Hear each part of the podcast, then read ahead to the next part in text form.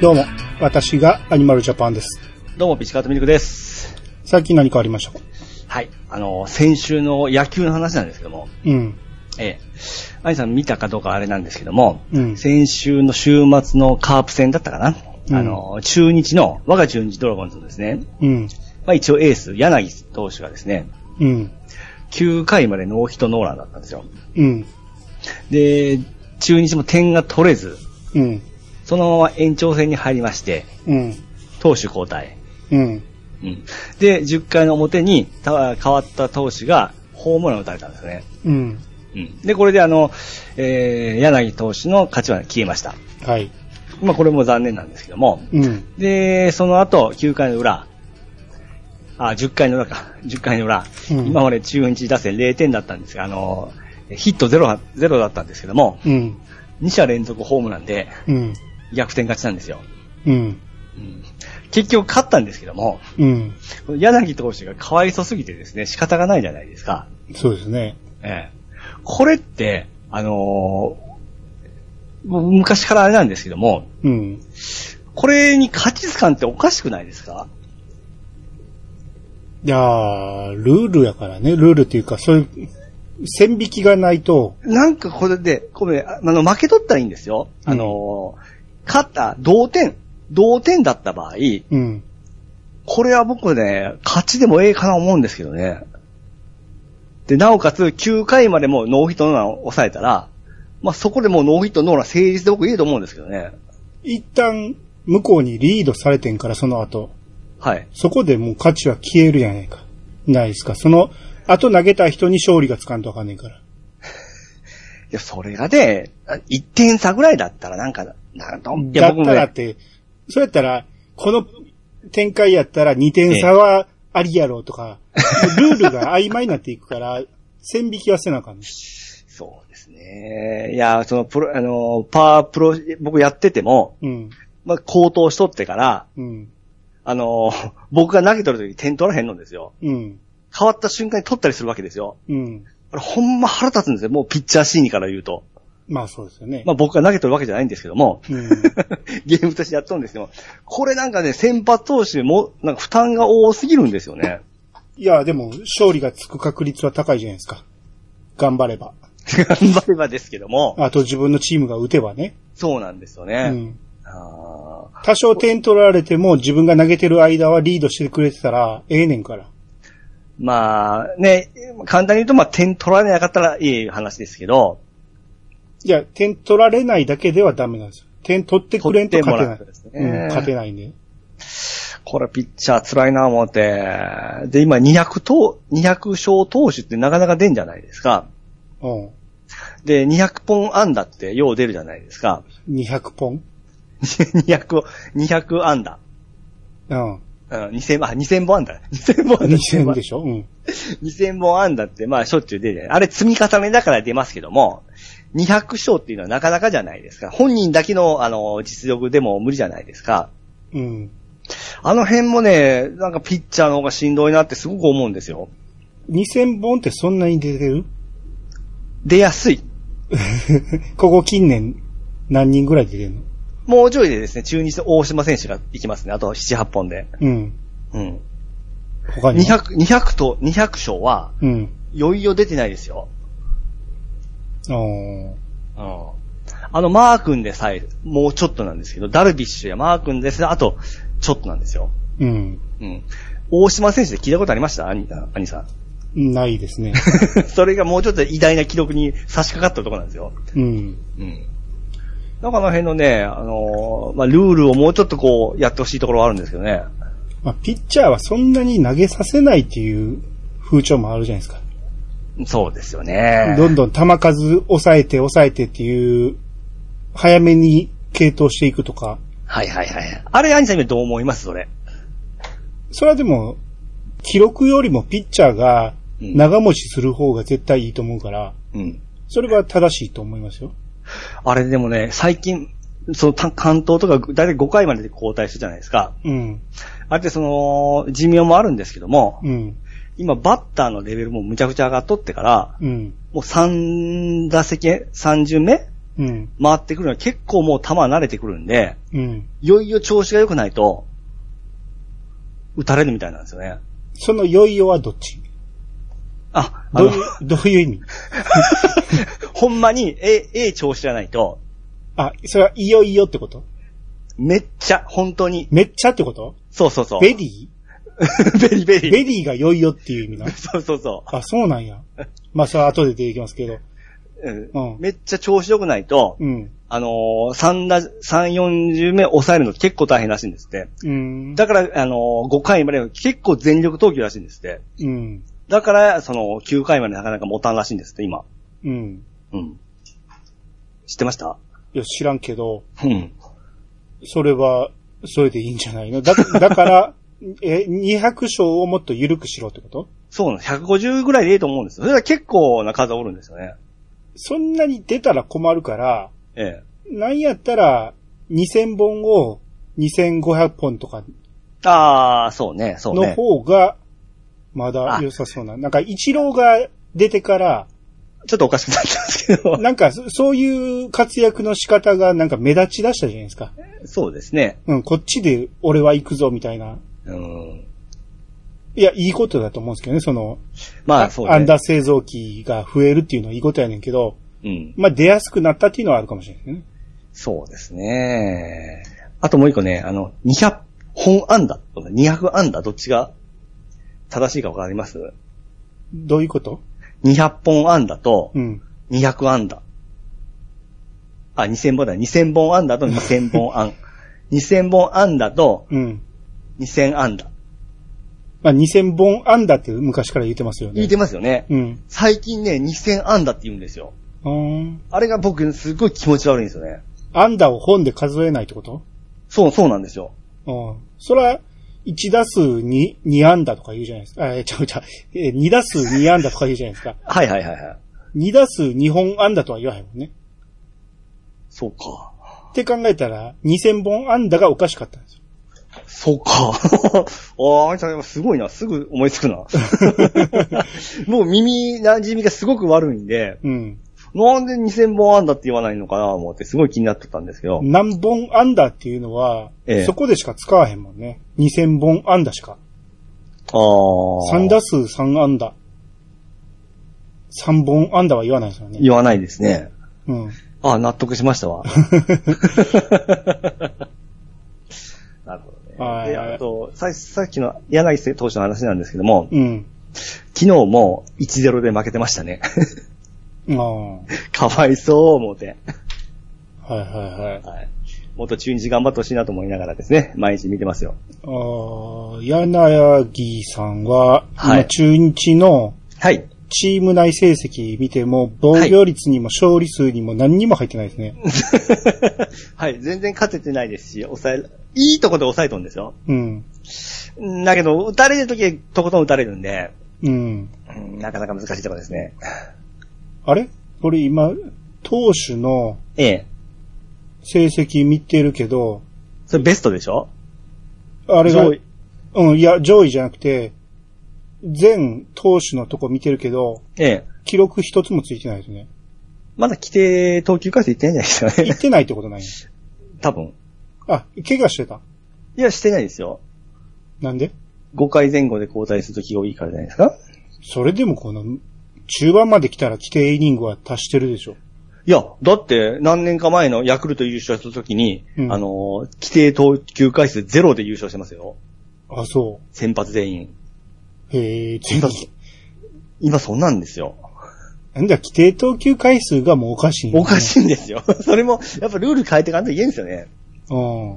昔ね、あの先発関東でね、バンバンバン200とか普通にいってましたけど、うん。今100ちょいとかそんなもんですよ。うーん。うん。いろいろルール変えてかなきゃいけんなと。はいはい。うん。まあ、そうなんですよ。巨人がなかなかね、勝ちきれないというか ね、ずっとね、広島と阪神にええ。全然勝てないんですよ。なんか、カープに弱いですね。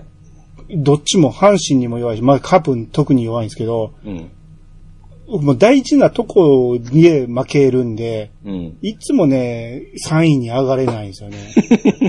もうずっとね、DNA の尻尾は見えてるんですよ。もう掴んでるんですよ。そうですね。あとは引っ張るだけやのに、うんずっといつも手がスルッと抜けるん ですよ。まあ、それが今の巨人なんですよね。悔しいんやけどね。まあまだね、でも楽しみはありますよ。あもあ、し一応、楽しく見ようんですね。 3位までに上がれるかどうかっていうね。うん。上がれたらうん、クライマックス出れるわけやから。あ、まあ、 ゆ優勝の可能性があるわけやから。はいはいはいはっい。ていうことは、ピチさんの坊主の可能性もまだ残ってるわけですよもう、こうやって合意もとどんどん遠のいてます から。辛いとこですね。そうですね。5.5ゲームサイズまでヤクルトとね。そうですね。いや、なんであんなに結構いい選手揃ってるのに勝てんのか不思議でしゃあないんですよね。先発も揃ってんですよ。うん。うん。マルチネスって抑えがおるんですけども、うん。あれだって、この間までずっと防御率0.00でしたからね。おーん。もう全然打たれてないですよ。へセーブも多分最多ぐらいですよ、確か。え。うん。そんなんがおって最下位ですからね。うんうんあー不思議ですわ。うん。あーでも中日は意外と広島と8勝9敗なんで、はい。そんなに思いっきり負け越してるわけじゃないじゃないですか。うん。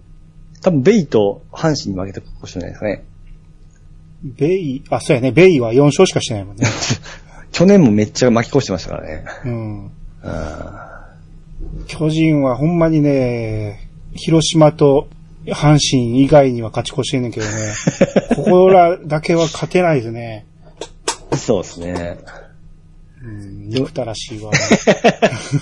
今でも巨人のめっちゃスター選手って、誰になります岡本。あ、そうかそうかう。ん。あ、岡本はすごいですね。今、チーム内成績で言ったら、うん。打率、本塁打、打点、安打まで全部岡本。そっか。 盗塁以外全部岡本。 6年連続30とかなんかすげえ記録出してましたね、確か。うん。うん。あ、で、ピッチャーは戸郷ですね。じゃあ ちょっと、まちょっと待ってもらっていいですかはいはい。あの、うんこしてしまいました。あどうぞどうぞ。少々お待ちください。はいはい。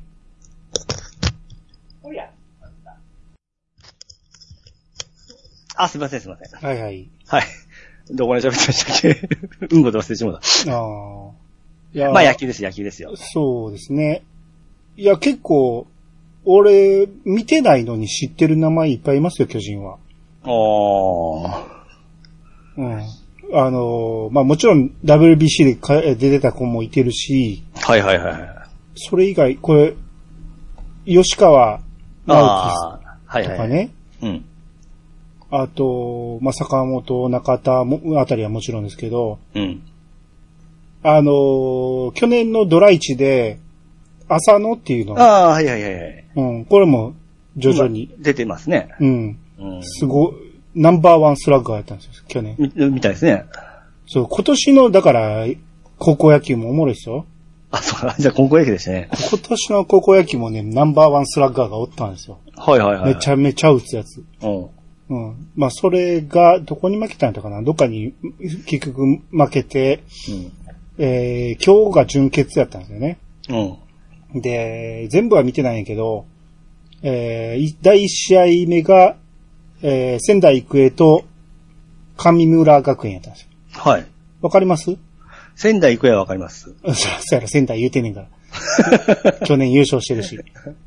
もう一個わかんないですね。上村学園はね、ええ俺も初めて聞いてんけど、はい。ああか、んあの、双子の、双子の兄弟がおるとこでしたっけ双子はいろんなチームにおったけど、どうやったっけなんかタッチみたいなシチュエーションのなんか、高校がおるって話題になってませんでしたそうやったっけええ。上村、双子で出るかな。双子とかね、兄弟とかが結構おってね、どこやったっけと思う。あ、双子バッテリそうそうそうそう、それだ。ー。えこれは、違うよ。あ、 違った。ほんでもう負けたんかもしれないですね。え上村で、あ、今岡兄弟っていうのが出てますね。今む、今岡兄弟夏終わる。うん、あ、終わったんや。え、だから今日負けたから。あ、いやいやいやうん。えーこの、今岡歩夢くんがお兄ちゃんで、 うん。えー弟が、え1年生。うん 双子ちゃうやないか。あれ やっぱ違うとこやで。双子って他におったもん。あそ今回兄弟が負けたわけですが。そうそうそうそう。っっていう、かね、えこの、上村学園ってね、鹿児島の高校なんやけど、え。うん。あのー私立でね、私立でね、うん。まあめちゃめちゃ金持ってるから、めちゃめちゃ名選手というか、有望な選、有望な選手を全国から集めてるんですよ。ほうほうほで、それがどうなんや、いう話もあるらしいんやけど、う。うん。まあユタってそんな高校なんぼでもあるし、うん。あの、仙台育英だって、もちろんそうやと思うんで、うん。もうこの上位に来る人たちはそんなん言うてられへんと思うんやけど、うん。えー、めちゃめちゃ打ってたんですよ、ここまで。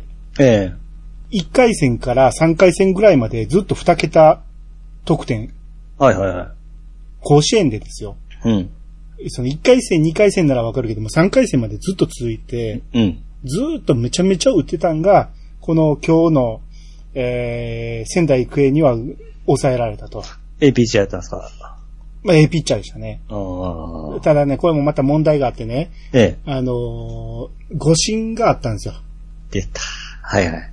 スクイズで、うん。えー、ホームに投げて、キャッチャータッチ、アウトなんですよ。完全に。うん。カメラから映ってる角度で見てもアウトえなんですけえど、ええ。主審から見たら見えなかったんでしょうね。そこうんうんセーフってししちゃったんですよ。うん。そこで空気がガラッと、そこまでね、1対1でね、同点でいい試合してて、うん。そこでスクイズで誤審で1点入ったために、めちゃめちゃ崩れて、はいはいはいはい。ゲームがき、ほあの決まってはないんやけど、だいぶ空気が変わったっていうね。はいはいはいはい。で、これがどうなんやいうのが、すごい、その、ツイッターで流れてたというか、ええ。あの、審判がひどいだ、なんだって、もう、その高校生たちの青春を返せだ、あの、 お前ら関係ないやろって思うんやけど、ほんまやなめちゃめちゃ言ってるんですよね。しかも、高校は、高校野球の審判って、うん。あれプロじゃないんですもんね。まあ、ボランティアって言われてますよね。うプロかどうかは知らんけど、お金はもらってないらしいんだよ、ここではね。ん。うん。うん。いや、それは俺は関係ないと思うんですよ。はいはいはい。別にお金をもらってようがもらってなかろうが、ちゃんと、えー仕事はせなあかんと思うんですよね。やる限りは。うん。ただ、人のやることやから、見間違いとかミスはそうねあると思うんですよ。しかも、リプレイってないんですよね、プロ高校野球は。 そうなんですよ。だから、これがもうんうチャレンジ、導入するべきですよね、高校野球もね。そう、そこのルール、あれなんで高校生はないんですかねまあ、高校生は審判が神聖なものやから、 し審判の判断は絶対逆らってはダメっていあーう。あれですかね。いや、それもどうかと思いますよ。そうですよ今ね。時そんな。だから高校生は、えー、清く正しくやらなあかんから、うん。絶対に審判にケチをつけるような態度を取ってはいけないっていう、うん。そういうのがあるから、はい。 多分もうそういうルールすらないんでしょうけ ど、でも絶対作るべきだと思うんですよね。この、誤審って今大会も結構言われてるし、そうですね。もう、もう一個ぐらいなんかありましたよね。他にもありましうた。ん。うん。で、それでやいのやいの言うぐらいやったら導入した方がいいと思うんですよ。うんだって、ね、あの、甲子園ですから、もう、整ってるわけですからね、カメラ自体は。ありますよ。もちろプロんでやっ。てますからね。うん地方球場じゃないわけですから。実際テレビに映ってるわけやから、そうね。そうね。あ、だからリプレイと言い直しができんというだけですよね。いやいや、だから一旦審判が決めたのは覆らないっていううんまあ、よっぽどの何かがあれば変わるんかもしれんけど、ええうん。ただの誤審ぐらいなら変わらないってことなんですけど、う。。それはやっぱり、勝った仙台育英も気持ちよくないじゃないですか、そんなんそうです、そうですね。うん。負けた神村学園もものすごいここまで打ってきたすごい選手たちが集まってるのに、ちょっと水差されたところがあって、うんで。審判が悪いっていうよりも、審判がミスしたならそれをカバーしてあげるルールを作ってあげるべきなんですよ。そうですね。怖くてできなくなりますよね。ボランティアでやってるのに。あそうですね。 判断。もう、その審判が今度攻められる形にななってきますもんね。そうそう、悪気があるはずないんですよね。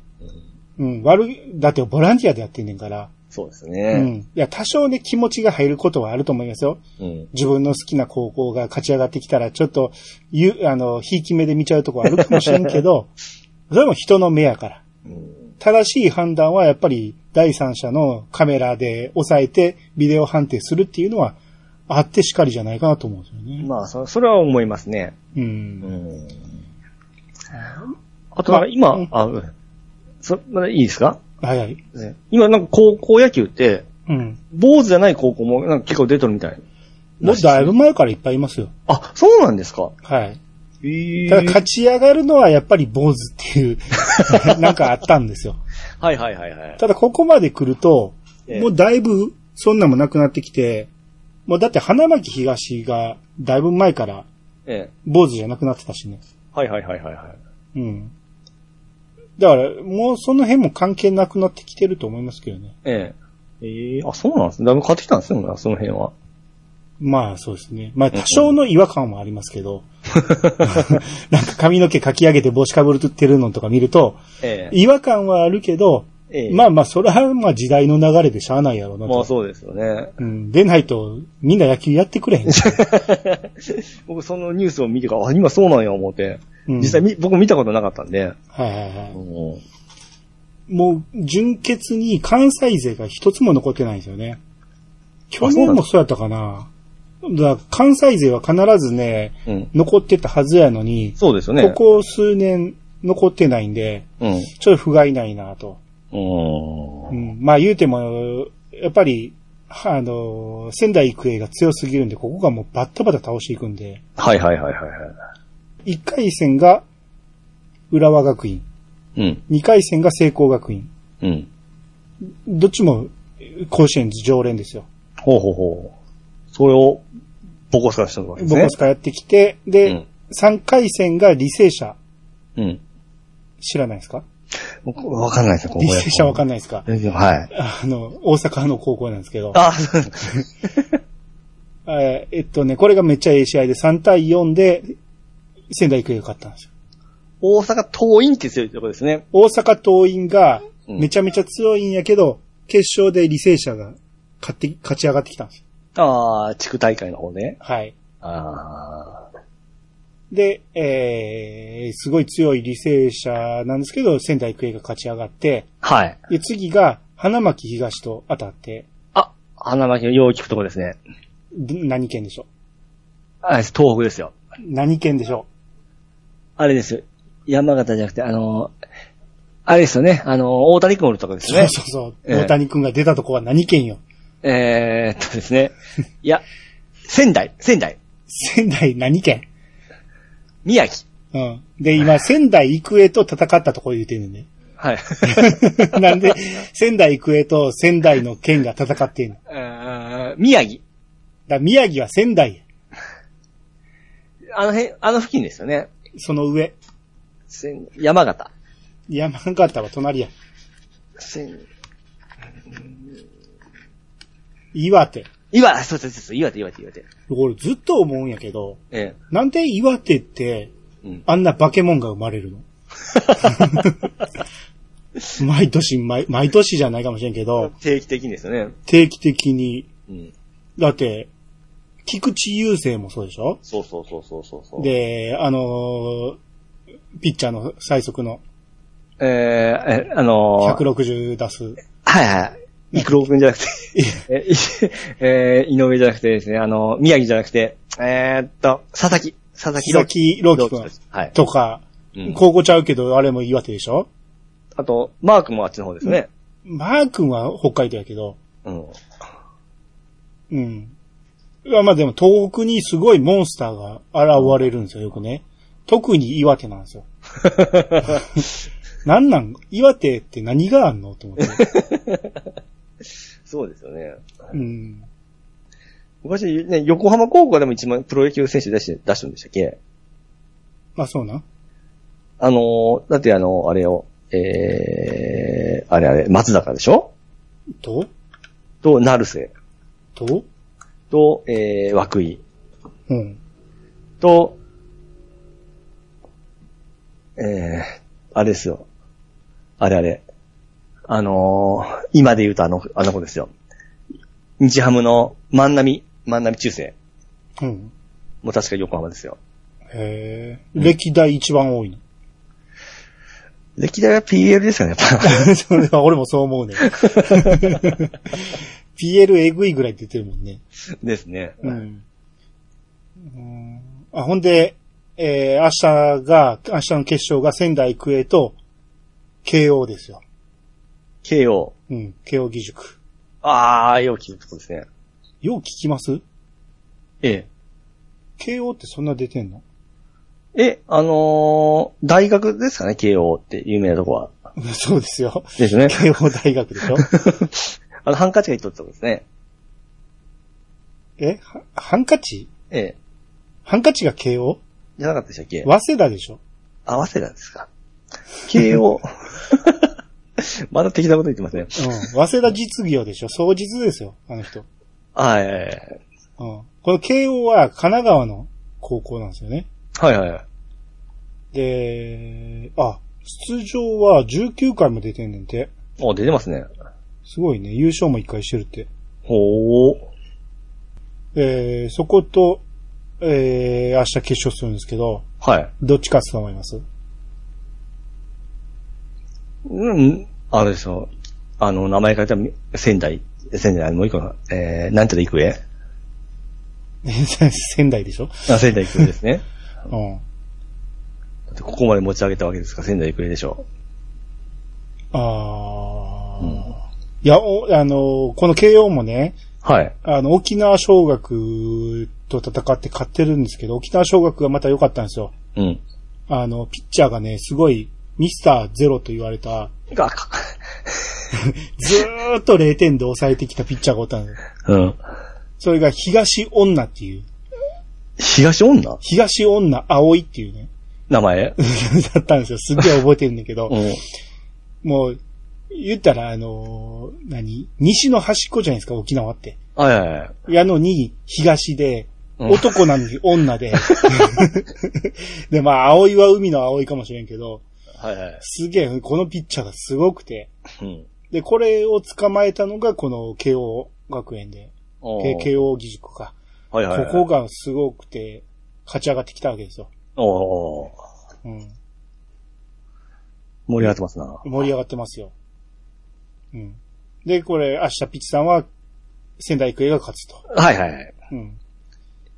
そう、仙台育英がね、なんか強すぎてね、うん。あの、僕が見てるネット甲子園であんまり取り上げてくれないんです よ。ずっと勝ち上がっていくと思って、はいはいそっちをあんまりね、注目してくれないから、はい。まあ、競合ですから ねあ。んまり知らないんですよね。情報をね。うん慶応はなんかすごいね、い一回戦から元気、元気が、あの、お惜しいみたいな感じでしたけどね。はいはいはいはいはい。うん。すげえな、高校野球ね。はい。まあ、面白いですよ。明日、僕の予想は、うん。慶応だと思います。ああ、わかりましたね。はい。じゃあ僕は仙台で行きますわ。はい。ううんん。どっちが勝つか。どちらが勝つか。うん。はい。はい。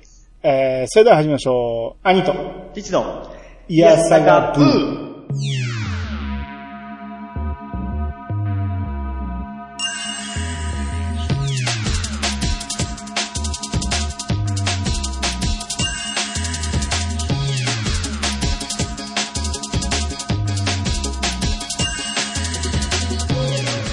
この番組は私、アニマルジャパンが毎回ゲストを呼んで一つのテーマを好きなように好きなだけ話すポッドキャストです。改めまして、どうもです。はい、どうもです。これ今、慶応の、はいはあい。のー情報見てんねんけど、うん。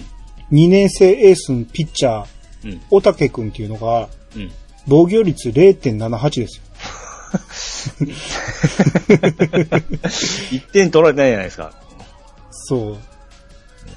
だから、えー多分、実績点2、2だけなんでしょうね。決勝までだったら、三え四五四試合ぐらい投げてますか多分ね、3人ピッチャーがいてるから、うん。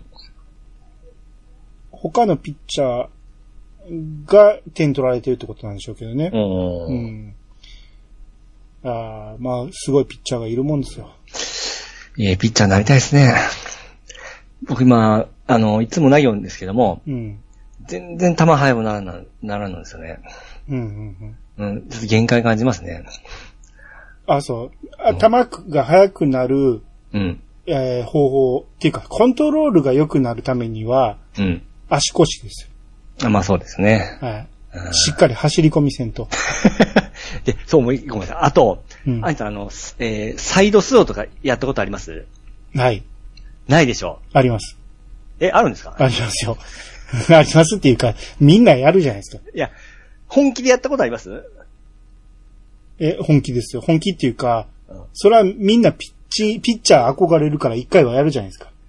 僕ね、4月ぐらいに、うんその今友達とキャッチボールショールの、うん。ちょっとサイドスローでいい球が投げれたんですよ、コンいコントロールが。うん。結構サイドスローで投げ込んだんですよ。うん。その次の日から、なんて言うんでしょう、その、太ももの内側がすごく痛くなってきたんですよ。うん。でその痛みが、やっと取れたんですよ。うん。だけ4、5、6、7、8、5ヶ月ぐらい続いたんですよね。うん。今まで使うたことない筋肉だったんでしょうね、サイドスローって。そう。じゃけ、この、今まで一回も使ってなかない筋肉をその4月にフルに使ったんで、うん。完治するのに5ヶ月かかりましたよ。 まあ、筋肉というより筋を痛めてるんでしょうね。え慣れんことはやっちゃいけんな思いまして、うん。あとやっぱササイドスロー、アンダースローの人すごいなと思いま した。まあ、アンダースローはなかなかいないですけど、サイド、クォーターあたりは多いですからね。今年もね、なんかね、どこの高校か忘れたけど、うん。あの、オーバーと、サイドと、うん。クォーターと、うんこの、その間とか、なんか、何 ?4 種類かは6種類ぐらいのうん。投げ方を持ってるピッチャーがいましたよ。それ、まとまってないだけじゃなくて、あの、ちゃんいや、と、バッターに合わせて合とわせかて、タイミングに合わせて、相手のタイミングを崩すために、毎回投げ方変えてるって。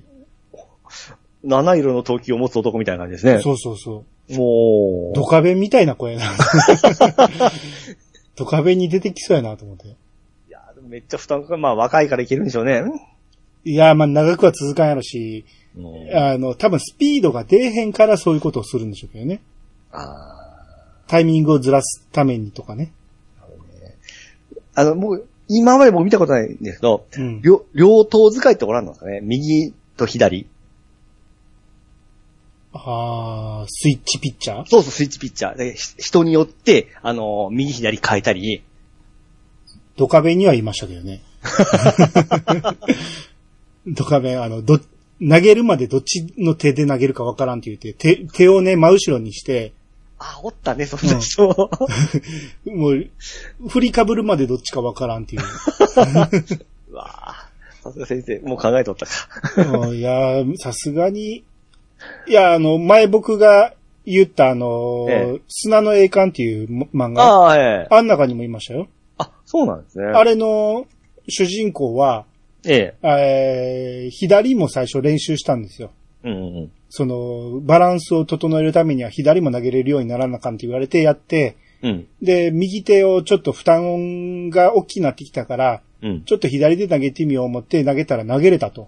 おうこれちょっと試合で使おう思って試合で使ったらめちゃめちゃブーイング出て、おう高校野球舐めるなー言って 客席からめちゃめちゃ怒られたんやけど、いおうや、それを怒るのは筋違いじゃないかっていう。それ、お前関係ないやつだ話。本人し、本気でやってんねんから、うん。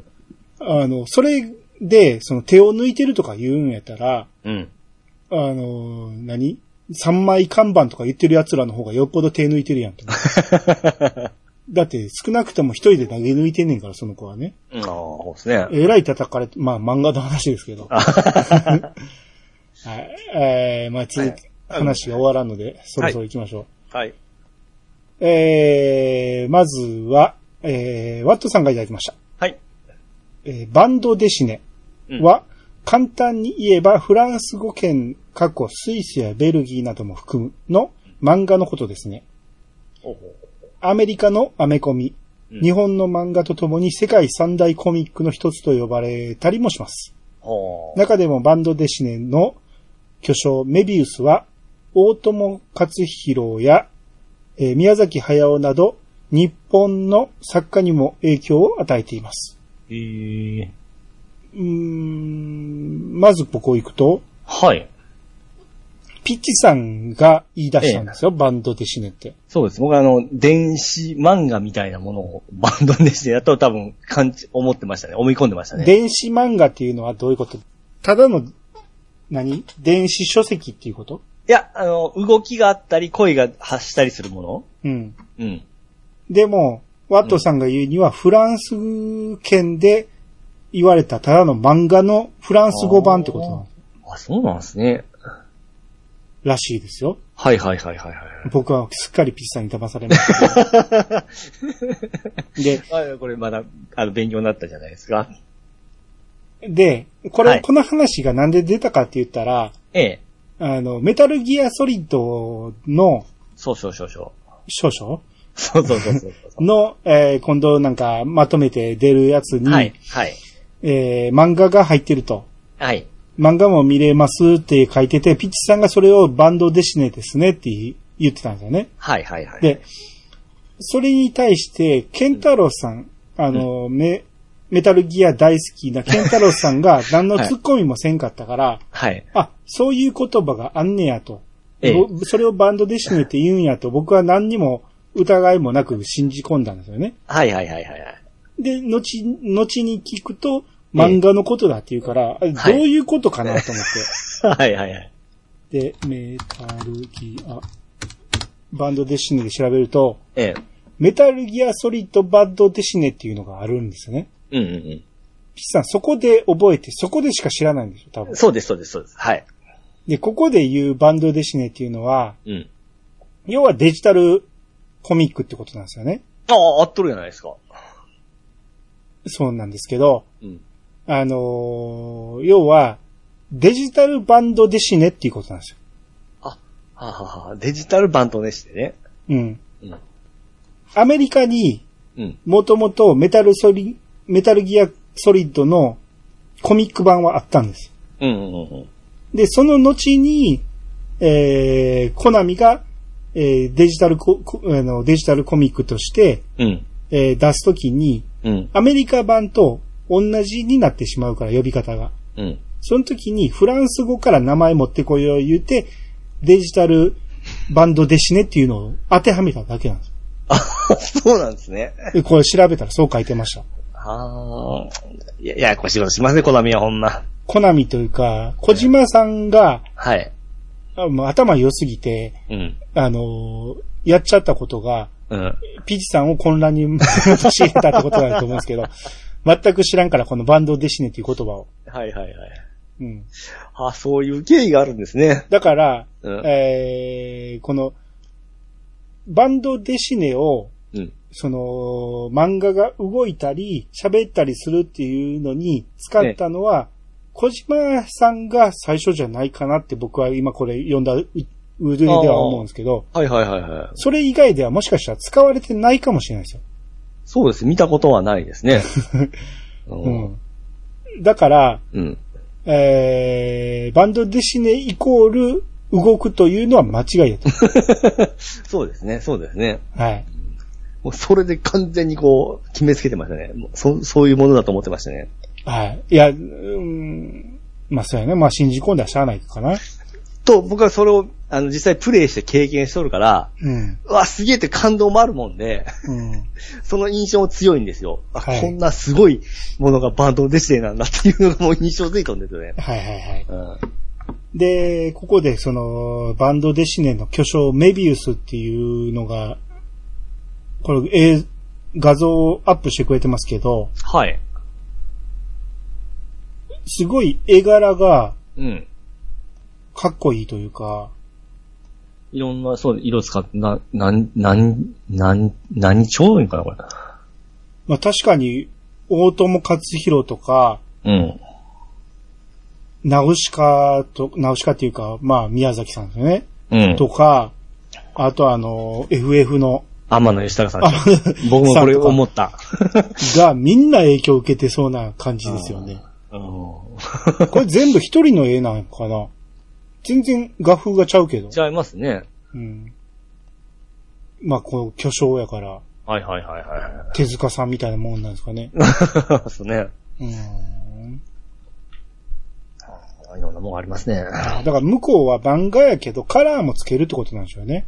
うん、うん、うん、だからちょっと日本でいう漫画とはちょっと違うってことなんですようん。ね。はいはいはいはうん、で、さらにワトさんが、い。はい。そして漫画に声や効果音など音声をつけたものにはいろんな呼び方がありますけど、うん。どうもきちんと定義づけされていないようですね。ほうほうほうほ個人的には、ほぼ静止画のものはボイスコミック。う。うん。キャラなどにデジタル、えーデジタルでアニメ風に動きをつけたものをモーションコミックだと自分の中で区別していますと。ほで、リングにかけろの漫画 DVD というソフトは、う。うん。えー漫画のコマをデジタル処理をして光らせたり、いろいろと演出はされていますが、基本的に絵は静止画なので、ボイスコミックの範疇かな。うんうん。えーあと、モーションコミックと、まんえーこの動画、それぞれリンク貼ってくれてるんですけど、はい。ワットさん、てか、もともとこの、要は、漫画にうん。お音をつけたり、動かしたりするのは何と呼ぶかっていうのは決まってないみたいなね。うん、うん、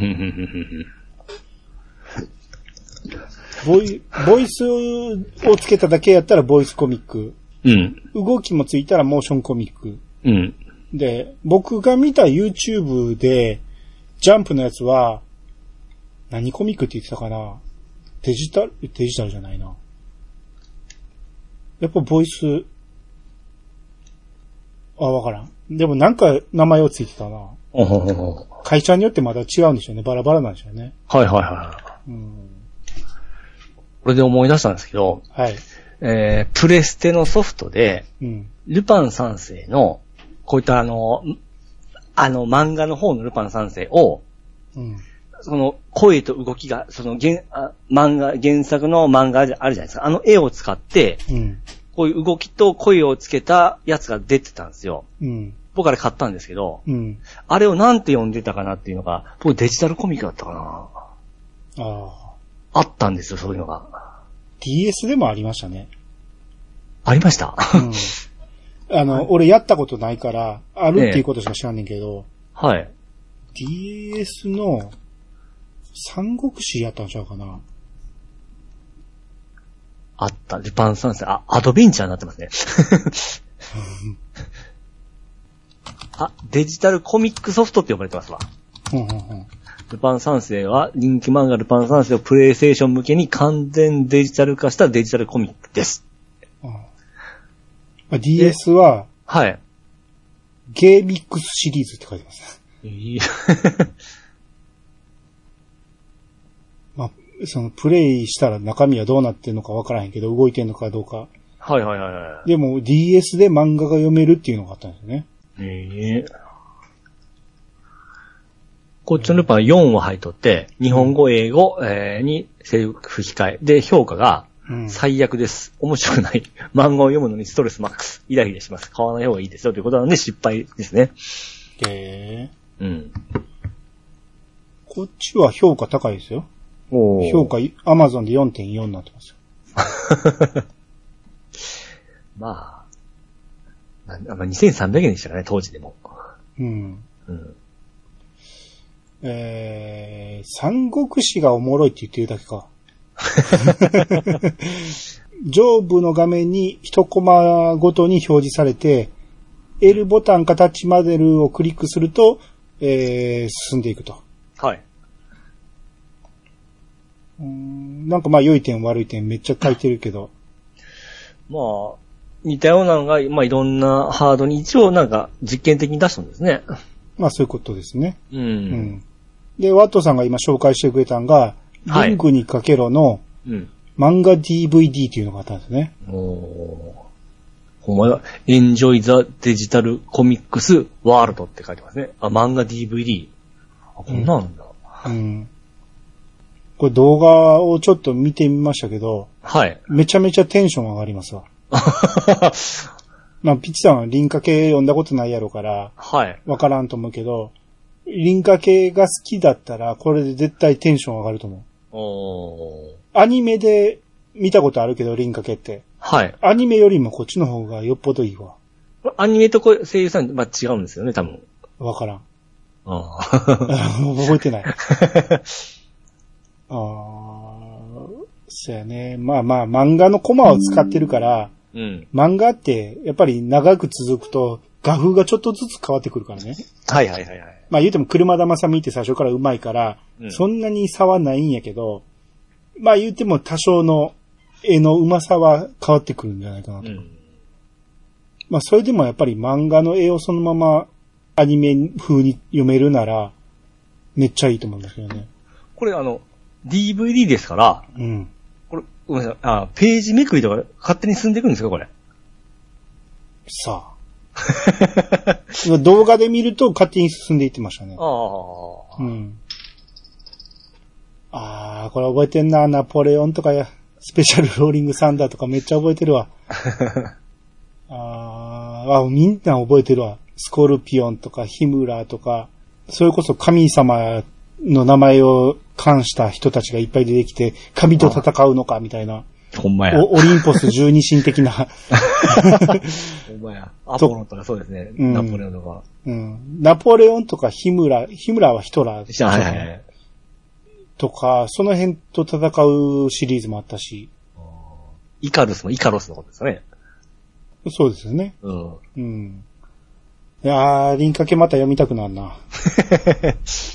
で、これは、えー、動きがなくて、えー、漫画のコマがそのまま使ってんねんけど、うん。モーションコミックっていうのの、えー、YouTube を見ると、はい。ウルトラマンの漫画のはいはいはい。コミックをめちゃめちゃアニメ風に動かしてんねはいはいはいはい。ん。うん。だから、これもうアニメでいいんちゃうのっていうぐらい動くんやけ ど、でも多分原作の絵をそのまま使ってるから、原作ファンはこっちの方が、こっちの方がって言ったらあかんか。これたまらんと思うんですけどね。うんうん。こういう風な作品もっと増えてほしいな、僕は。そうですね。うん。あー、それこそ、うん。 ドラゴンボールとか1からこういう風にやってくれへんかな。その、あの、手間の割にはそんなに、えー儲けがないとかじゃないですかね。そうかうん、ああ、でもまあ、時代が、今の時代だったらいける、いけますかね。じゃあやろ、テレビで放送して視聴率が取れんのかなドラゴンボールやったら取れると思うけどな。うん。スラムダンク、スラムダンクも最初と最後全然ちゃうもん ね。映画、全然違いますよ。うん。あれは無関か。でドラゴンボールやったらいけると思うんですよね。うん。うん。こういう作品は増えてほしいですよね。はい。はい。はい。えー、ワットさんありがとうございました。ありがとうございます。詳しいのありがとうございます。はい。続いて、ピッチさんの方お願いします。はい。えー、ピチカートミルクさんいただきました。音ゲーアプリ D4DJ がアニメ青春豚野郎はバニーガール先輩の夢を見ないとコラボの、あとのコラボが開催、開始され、オープニングの、えー、ザ・ペギーズの君のせいが実装。昨日話してたばっかりだったから、えー、びっくり。タイムリーすぎる。はい、ありがとうございます。はい、ありがとうございます。これちょうど兄さんと話した次の日に、うん。ちょうど D4DJ 立ち上げてやったら、うん。この青春豚野郎とコラボしてから、うん。この君のせいを聞いた次の日に実装されるというですね、うん。タイムに起こってちょっとびっくりしたんですよ。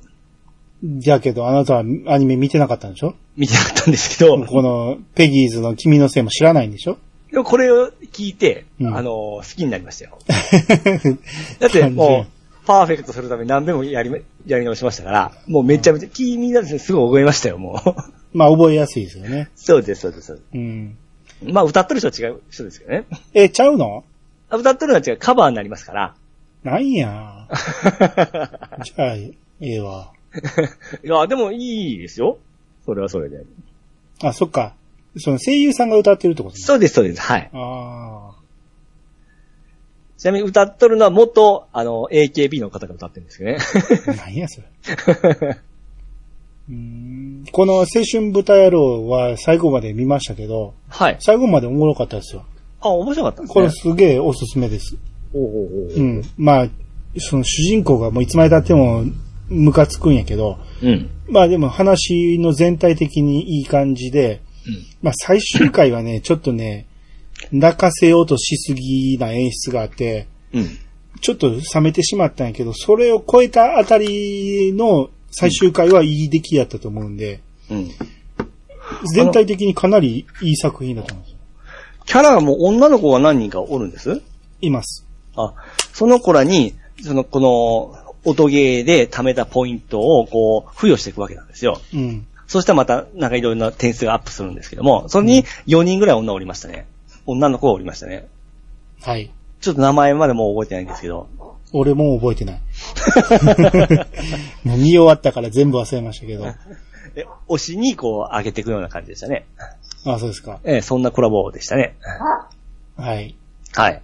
はい。えー、じゃあ続いて、えー、ネオさんが、はい。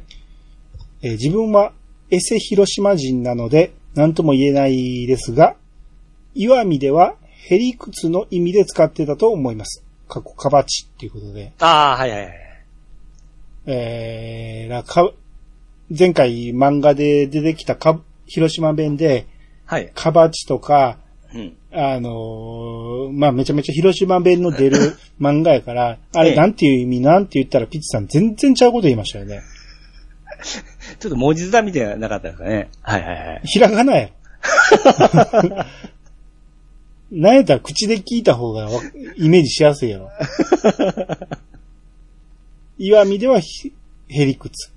ヘリクツいいってことか、カバチタレっていうのは。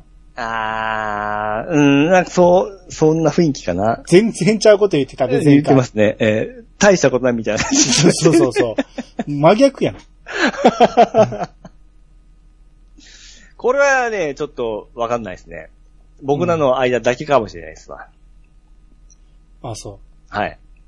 うーんで、えーもう一つネオさんが、はい。えー自分は L1、L2 をそれぞれ人差し指、中指で操作しているので、兄さんの予想をよろしく、背面ボタンは薬指で操作していますね、といただきました。はい、ありがとうございます。これはコントローラーですけど、はい。えー僕がその、コントローラーの R1 とか L1 とかうん。は人差し指やけど、えー L2、R2 はどの指使ってるっていう話で、うんピッチさんは人差し指一本でやってるって言ったけどそうですね、はい。あれを言われた後、うん。僕は Xbox のコントローラーを握った時に、うん。あ、一本でやってるわと思 って。でしょでも、多分プレステやってた頃は2本使ってたような気もするんですよ。ああ。何の違いか言うたら、この Xbox のコントローラーが2本使わせない設定な、あのー、ああ、とトリガーみたいになって。もう、何、真ん中がベコッとへっこんでるんですよね。その、R1 と、うん。ちゃう、だから、これは RT とうん。 RB の間がへこんでる形やから、うん。 2本指を配置できないんですよ。ああ、そっか。そういえばプレステの初期の頃って多分、どっちも同じぐらいの大きさのボタンやったような気しますね。やし、ちょっと離れてたと思うんですよ。はあ、はあはあはあはあはあ、うん。だから、2本の方が操作しやすい。でも、1本でもいけるくらいの距離やったんですよ。はいはいはいはだい。から人によって違うんちゃうかなと思う。うんうんうん。で、ネオさんは多分コントローラーは、その Xbox のやつを使ってないから、うん。だから背面ボタン、を、えーまあ、そうですね。薬指日で使ってるってことだ本で。うんね。うん うん。はい。ピチさんも、俺のこと変態扱いしてたけ ど、そんなやつおらんでしょ、言うて。まあまあ、確かに古い、あの、プレステのことを思い出したら、確かにそんな気も、なんか、ありますね。そこをなんであの時に思い出してくれへんの俺しつこく言ったのに。ちょっとね、思い出せんかったっすわ。まあ、頭をもっと柔らかくしてよ。いつも、自分の頭の、この最初にひらめいたもの以外にそうね発想がいかへんけど、ピーンと来たらね、そう,、言われて。てみればに行き着いてほしいのよ。一週間経って思い出すんですけどね。うんうん。じゃあ次、ロンモリックさんの方お願いします。はい。えー、ロンモニックさんがいただきました。曲バトルでいつも思うのが、アニさんの選曲は大体メロディーが思い浮かぶので共感しやすいです。でも、ピッチさんの選曲は自分がいい曲だと思う、思うから、えー、ぜひ聴いてみて、という押し付け感がなんかある感じがしま押す。し付け感。押し付け感が、あーなんかある感じがします。有名曲を選べばいいというものではないので、難しいところではありますはい、ありがとうございます。が。はい、ありがとうございます。そうね。これはこ確かにの、これは、うん、ありこのコーナーを始める前から僕はピーチさんに言ってましたよね。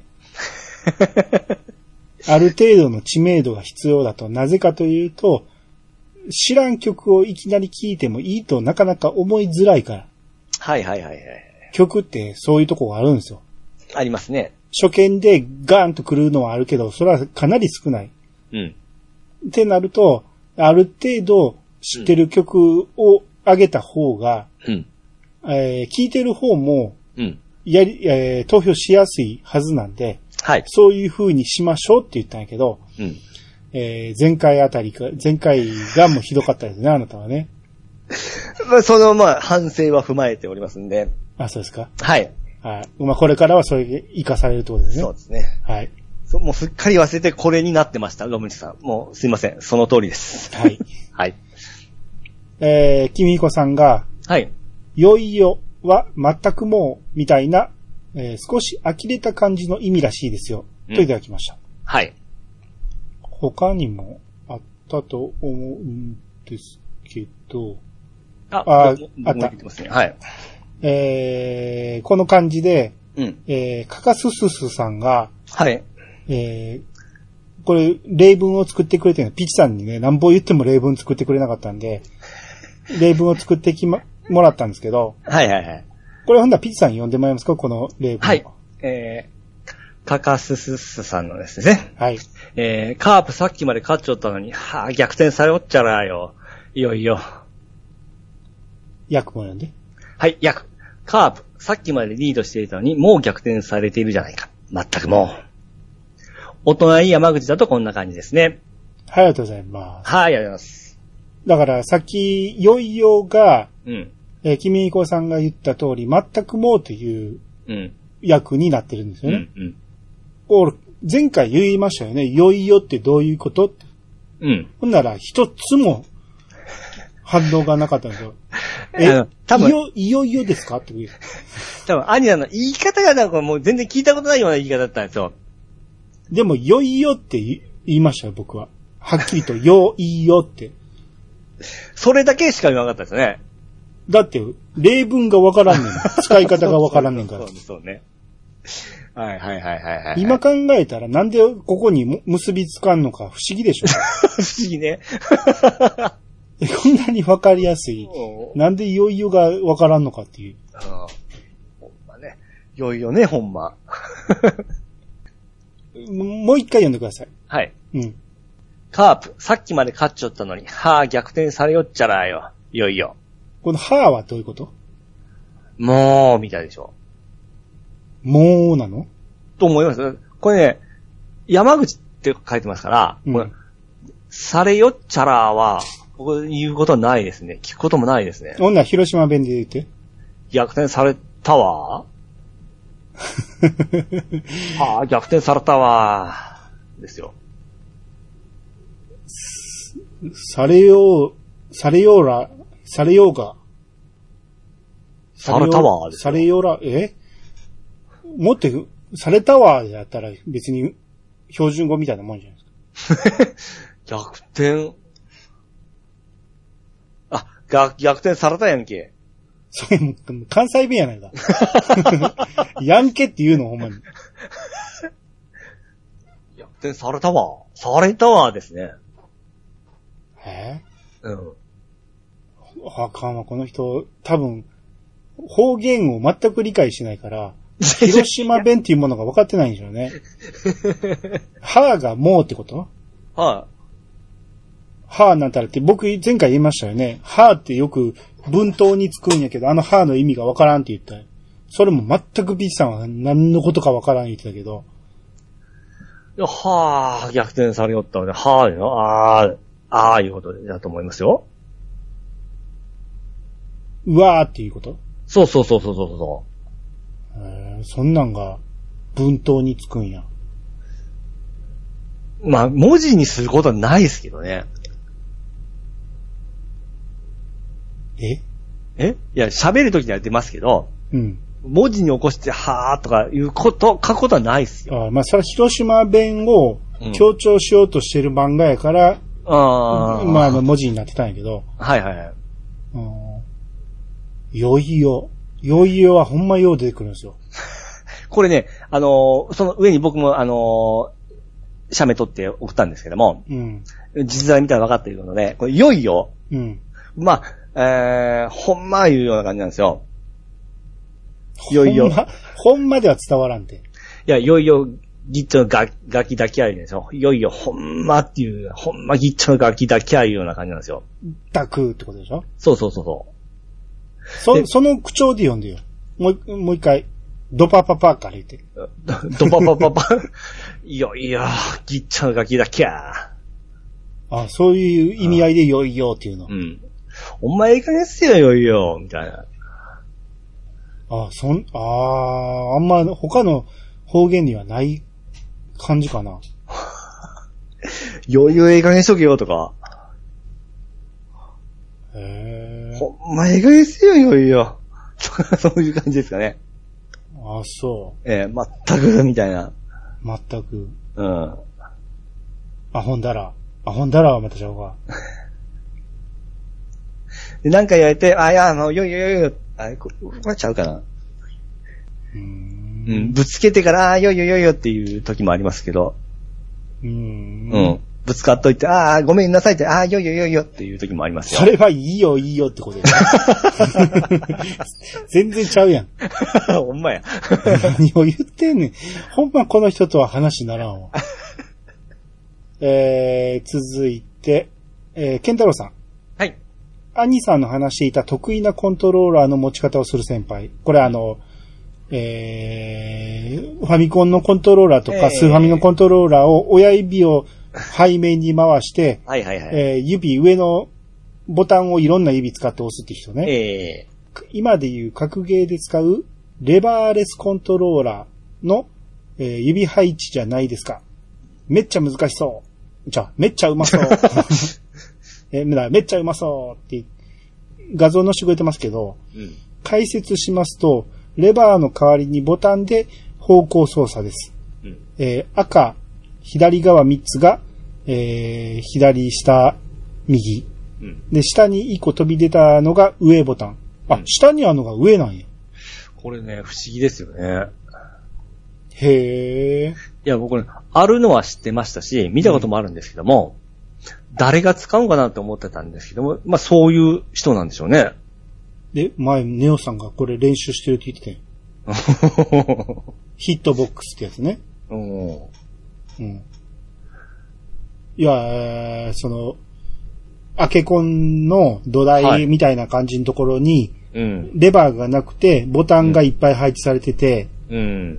で、ちょっと大きめのやつが真ん中下に、ぼえー赤いボタンがあって、左側に、えー、3つ斜めに配置されてて、うん。で、右側に、えー、8つ白いボタンが2段に分かれて配置されていると。はいはいはい。これを両手を使って押すってことなんですよね。うん。これ、下にある、この、ボタンが上ボタンっていうのが、全く想像がつかないですね。イメージとしては下って感じですもんね、絶対。下というか、うん。 パンチというか、まあ色的にはパンチじゃないでしょうけど。右下。っていうことは左手で操作するってことでしょでしょうん。左、これで波動拳を押す場合は、うん。真ん中、真ん中、あ、両方ボタン押さなあかんねや。真ん中とし真ん中上右を。難しいややこしいな。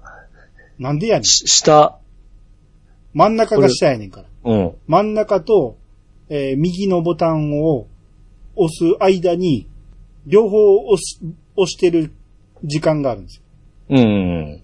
ポンポン、あ、そうかそうかそあ、押す感じよりも、うか。うん。手をぐるんとさせる感じじゃない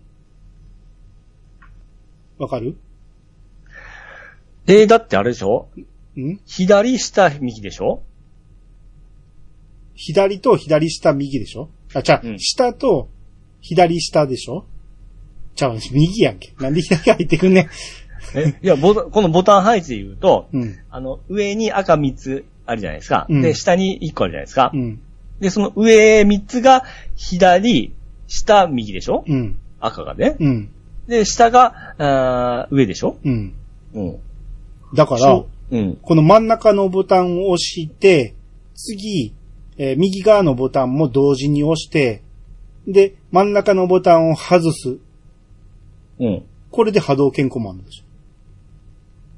だから、慣れると、早いんですよ、これ。え、波動拳、波動拳は、うん前、下、前でしょあ、波動拳は下前、下前か。何を言ってんのえ波動拳は下、右下、右でしょ。 下、右下、おーはいはいはい。でしょうん。だから下を押して、うん。で、下のボタンと右のボタンを両方押して、うん。で、ま、下のボタンを離す。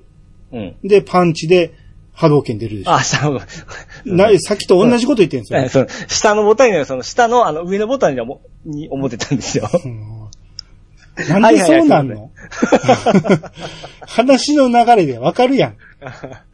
オッケーオッケーオッケーよ。いやー、でも出しにくそうやな。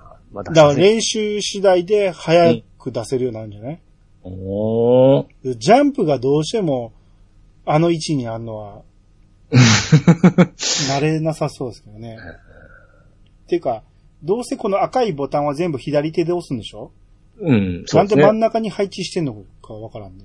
離した方がやしやりやすくないでもわざわざしとるいうことは、絶対意図があるで意しょ図うね。があるんかな。うん。左手で押すパターンもあんのかなジャックパンチとかやったら。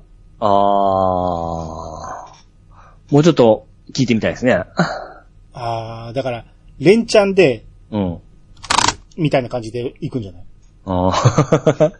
今、ええ音出てま出ましたね。うん。そんな感じやと、うん。練習次第ではめちゃめちゃ早く出るんじゃないあー。えー、まあ、試そうとは思わんけど。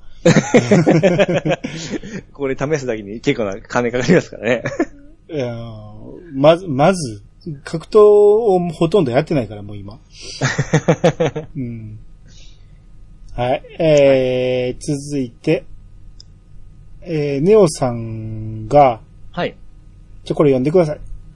はい。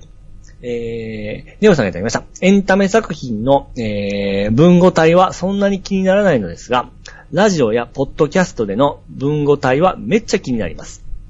特に最近よく耳にするようになった、何々だけれど、あ、何々だけれどを、何々だが、というのも、あれ何なんですかねはい、ありがとうございます。はい、やります。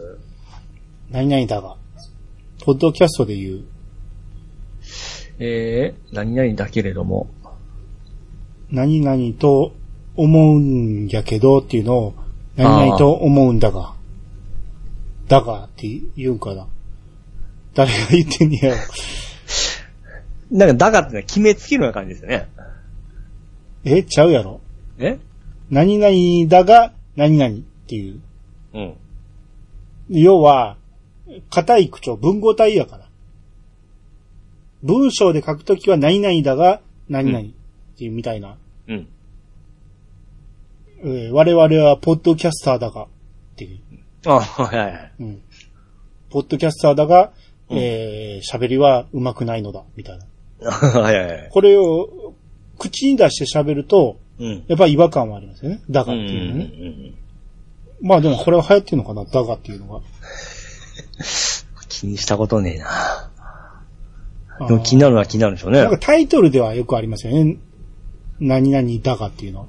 あ、はあはあはあはあ、あなんか、ありましたっけえー、彼女が何々をしたら何々なんだかっ ていう。例が全然出てこないけど、なんかそんなタイトルは最近多そうじゃないですか。はいはいはいはい。うん。でそれをそのまま、ポッドキャスト内で喋ってる人がいてるってことなんですよね。あはははははは。うんこれは気になるっていうことなんだよね。ああ、そうだね。ちょっとお堅い感じしますね。う。うんんなるほど。うん。えー、続いて川又さんが、あ、僕が言いましょうかいいんですかじゃあ、お願いします。はい。川松さんから来ました。うんアニツー拝聴アニさん、かっこいいはい、その次、はい和洋子さんの分も。はい。わよこさんから来ました。アニさん、面白いなんかピッチさんに言われてもあんま、自分で読んでくだ さいよ。うんまあまあ、あのーそうですね。あのーそら、嬉しいですよ。この女子たちに言われるとね。ああ、そうですね。うん。ピッチさんは言われないですからね、こういうことがね。いや、アニさんもう欲しとる、欲しとるからですよ。え違いますよ。これは、 え女子たちが心から出てきた言葉じゃない ですか。えかっこいいと思ったんでしょう。面白いと思ったんでしょう、女子たちは。うんそれほどでもないですよ。 言うてくれ、言うてくれ、言うといて。はい、次、とさ、とさけけさん。 はい。えー、っと、曲バトル、はい。えー、テーマが夏だったんですけど、前回ね。うんには、どちらか片方に投票済み。うん。その上で、自分はこちらの曲を開けてみます。ということで、はい。えー、ガーネット・クローの夏の幻。知おー。ってますかガーネットクローは知ってますけど、夏も、な夏の幻は知らないですね。うん。まあ僕も知らなかったんで、まあ聞いてみましたけど、はい。あまあ夏っぽい感じやなと。で、ガーネット・クローって確か、あれですよね。んあの、コナン君で。そうです、そうです、そうです。はい。あ、これもコナン君や。あ、そんなんや。 10代目エンディングテーマやって。あ、で、聞いたらわかるかもしれないですな。あ、俺でも聞いたけどわからんかった。この辺見てなかったんやろな。まあ、もう、しょっちゅう買ってますからね、歌ね。うん、そうですね。 あ、ガーネットクローンでも懐かしいですね。まだいらっしゃるんですね。ガーネット・クローうん。えー、2013年に最終ライブを持って解散。あ、解散したんだ。もう10年前。いや、僕、アルバム1個持っとんですけど、うん。あの、ピクニックっていう曲が好きだ、好きだったな知らんですね。知らん。あーシングルにもなってたと思いますね。へ結構ボーカルの子が僕タイプだったんですね、結構。ーうーん。うん。中村ゆり。あ、名前も覚えてないです。はい。あなんか透明感あるような子だったような気しますけどね。あ、そうですか。うん。全然知らんわ。この辺全く聞いてなかったわ。はいはいはいはい。でもこの曲調だったら、戸崎さん僕の方入れたんじゃないですかね。ああ、そうなのうん。 そうなのかはい、えー、続いて、はい。えー、和よこさんから。はい。えー、YouTube、YouTube プレミアムは1180円ですね。はい。我が家ではテレビで YouTube を見ているのですが、広告ブロッカーも効かないし、ブレイブも使えないので入りました。めちゃ快適です。うんあと以前は Amazon Music Unlimited、えー、過去880円に入っていたので、今は YouTube Music で代用しています。といただきました。はい、ありがとうございます。はい。えー、まあ、プレミアムの会員はい。これ、1180円ははい値上がり前なんだよね。そうですね。僕も1108円でした。見たら。はい。うん。で、これがま、上がるってことだね。そうです。100円だったかな100円上がると。はい。うーん。まあ、よっぽど見てるっていうことそうそうそうそうだと使い勝手はいいというのはわかるんですよ。広告うんうんうん。が消えるわけやし。うんうんうん。まあ快適なんでしょうね。はだからい。僕はもともとそんなに見ないから、そうですねう。ん。うんあのーお金の元が取れないと思う んで。で、さらに、えー、ブレイブを使ったりしてみると、うん。ブロックもできるし、うん。えー、クロームで見ると倍速とかもで使えるから、はいはいはい。高速、広告も倍速で見れるんで、あっちゅう間に終わるから、うんそういう意味で使わないんですけど、うん。うん。まあテレビで見たりする分にも有効だということなんですね。そうですね。テレビで見てても広告入るんや。入りますよ。あ、入りますよ。もう僕は切っとるからわかんないあです。そう入るんでしょうね。うんうん僕もずっとプレミアムですから。なるほどね。うん。たまにその人の見たときに、うん。ほんまようタイトルな、まあ慣れとんですよ。もう、よう、この広告見とる時間もったいなくないのかな思いながら見てますけどね。おううん。だから見ないです。 で、そのワイコさんが自分の引用リツイートで、はい。うわ、言ってるそばから値上げの連絡来た。うん、でも100円くらいの値上げだったら別にいいかな、と。はい。同じくです。あーまあそうやね、100円ぐらいならうん、前回なんか、めちゃめちゃ上がってましたもんね。3000円ぐらいになってましたもんね。えなんかそんなん書いてなかったあの、えー、あアあップルー、でまあ、はいはいはい。加入するとみたいなうん。うん。で、まあ、100円だったらね、もう、僕も、これだとええかな思って、そのまま続けることになりました。あそうですか。はい。まあ、いいいいと思いますよ。 でもいいですよ、もう、は発表してすぐ値上げコードに入るところが、やっぱすごいですよね。ななんでいやいやいや、僕らだって値上げするときすっげえ悩むじゃないですか。そうか。あ、そうですか、アンジさん、もう上がりましたってすぐ言える方ですか。言えるでしょ。ああ。言わなあかんやんか。言わにゃあかんのんですけども、うんまあもうなんかちょっとそれで、いや、じゃあちょっとみたいな、な、なる可能性もあるわけじゃないですか。えだって、だいぶ早うから分かってるでしょいや、でも急な時もあるじゃないですか。いや、うちらはない。あ、そうですか。うん。ないし、あのーお米なんて今年の秋の新米は上がるのはもう間違いないんですよ。おーだから今のうちから今年上がりますせっていうのは言言ってますから。うんうんうんで、最初に言っとくんですよ。はいはいはいはい。まあ、その、キロあたり20円かな、30円かな、みたいなこと言っとくんですよ。うん。ほんなら、すみません、上がりましたけど、10円でしたわ、言ったら、ホッとするんですよ。まあ、 まあね。うん。そういう、あの、前もって言っとかんと、うん。いきなり言われたら、え、ちょっと待ってってなるじゃないですか。はいはいはいはい。不信感を持たれる から、情報はは早めに出しとかんと。うん。言うまあ言うの、その、そうね、はじめ高、高め言うとったらやっぱいいんですね。いや、いいバイト悪いバイトありますけどね。うんその、そんな上がるんやったら、よそで探しとこうって言われるかもしれんから。 ねまあ人によるからこれもまた難しいところですよね。そうそうそう。うんうんで、なるべく上がらんように頑張りますんでっそうてそうそうそ先うに言っとくんですよ。そうそう。もう上がってから言ってるようではお遅いんです。うん。なるほどね。はい。はい。